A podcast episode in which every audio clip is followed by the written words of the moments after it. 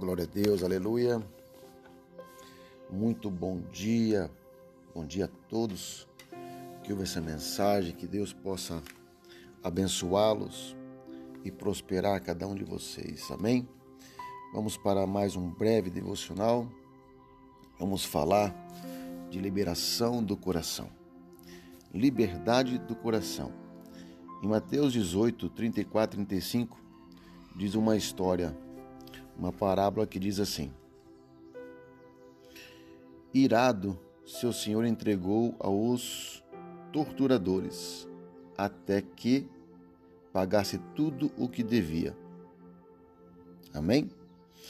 E Deus mostra ao contrário, o amor de Deus diz assim: Assim também lhes fará o meu Pai celestial, se cada um de vocês não perdoar de coração a seu irmão.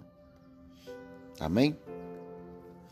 Espero que vocês tenham pegado aí a mensagem, porque aqui diz que um dos senhores, naquele tempo, os fazendeiros, as autoridades, eram chamados de senhores, entregou entregou aos torturadores, as pessoas que torturavam, que cobravam, agiotas, enfim, o nome que você quiser dar. Mas Deus aqui está dizendo que se você, Deus vai fazer o mesmo com você, se não perdoar o teu irmão de coração. Às vezes, querido, parece muito fácil, porque o perdão é um ato divino, maravilhosamente dizendo.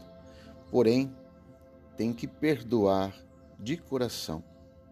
O perdoar é lembrar e não sofrer no coração. Que você possa entender nessa manhã.